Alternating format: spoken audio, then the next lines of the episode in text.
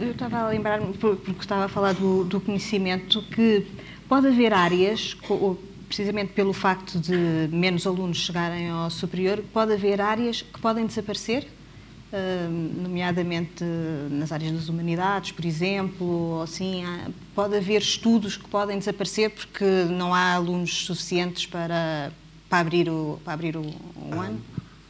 Isso pode acontecer. É, quando é, o atual reitor da Universidade do Minho tomou posse, aliás, antes de tomar posse, uma das coisas que ele disse foi nós sabemos que há áreas em risco, nomeadamente as das humanidades, em risco de desaparecer.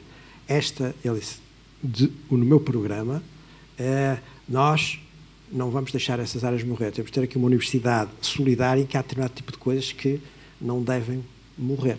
Não podem morrer. E as humanidades são uh, uma dessas áreas. A história a história não vai morrer, não é? Nós podemos desfazê-la desaparecer do currículo. Não vai morrer, com certeza. Vai continuar depois de nós. Eu vou morrer e a história continua. Dá-nos memória, organiza-nos. É uma coisa fundamental, não é?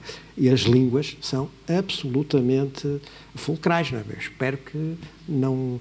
Quer dizer, tem que haver aqui uma resistência qualquer. Quer dizer, vamos pagar isto. A sociedade tem que se disponibilizar para pagar determinado tipo de coisas. As pessoas podem dizer, é caro. Ou ter a RTP2 é caro. Está bem é verdade, mas há determinado tipo de coisas que uh, são caras, mas acabam por, a prazo, representar bons investimentos. Uh, isto digo eu. Agora percebo que quem depois tem que gerir o dinheiro gosta de fazer contas, não é? Diga, mas quanto é que isto custa? O que é que eu vou retirar daqui?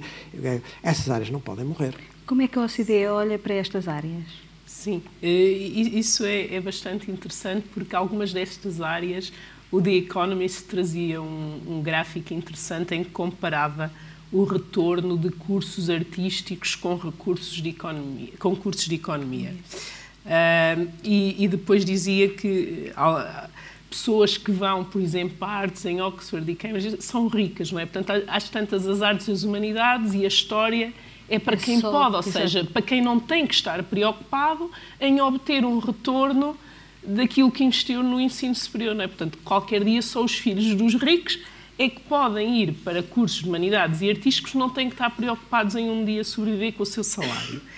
Mas isto também eh, leva-nos à questão da equidade e do financiamento, porque de facto, eh, e disse-se aqui, Portugal é um caso de sucesso. Portanto, nós aumentámos a participação, melhorar, temos vindo a melhorar os resultados das aprendizagens, isso foi claro eh, pelos últimos resultados de PISA, isso é tudo verdade. É tudo verdade para o aluno médio mas nós continuamos a ter um sistema brutalmente desigual. Uhum. Brutalmente desigual, não é? Portanto, uh, o estatuto socioeconómico em Portugal afeta desproporcionalmente os resultados dos alunos, mais do que noutros países da OCDE. Uh, temos ainda, aos 15 anos, um terço dos alunos já chumbou uh, pelo menos uma vez, e isto está altamente relacionado com o estatuto socioeconómico. E mas, e, mas, depois olhamos para o financiamento, e isso foi muito claro neste estudo que nós fizemos, que a OCDE fez do, do, da utilização de recursos em Portugal. Primeiro, como se financia as escolas é opaco para a maior parte das partes interessadas, é difícil perceber. Portanto, isso tem que ser tornado mais claro. E na fórmula de financiamento tem que haver um maior financiamento de alunos que é mais difícil ensinar.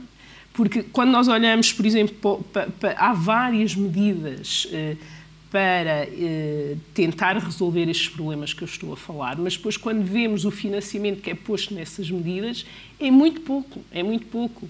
E, portanto, e, e olhando também para os alunos com necessidades educativas especiais, falta aí recursos. E, portanto, quando uma das perguntas que, que, que a, a peça introdutória fazia a redução do número de alunos.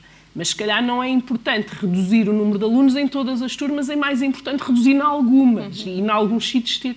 Portanto, este tipo de eh, afinamento, e mais uma vez eu penso que é, nós temos que dar autonomia para quem está no terreno perceber onde é que é, é preciso esse, esse, esse apoio de recursos, é muito importante e é muito importante nós agora mais uma vez, estamos noutra fase. É uma boa oportunidade de, havendo mais recursos, onde é que os vamos pôr?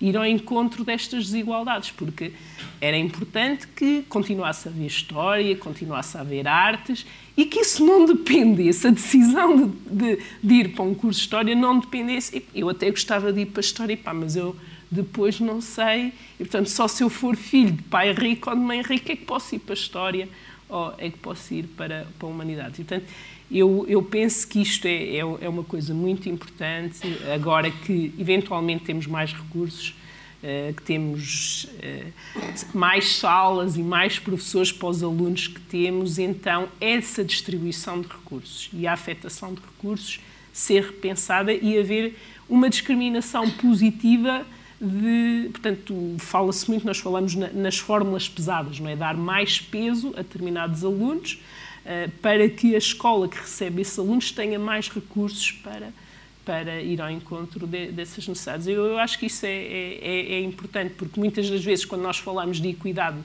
ao nível do superior, já é tarde. Aí já é tarde. Uh, a mesma coisa que nós sabemos que desproporcionalmente vão para vias de ensino em que mais dificilmente se faz prosseguimento de estudos, mais uma vez, isto está muito associado ao estatuto socioeconómico do aluno.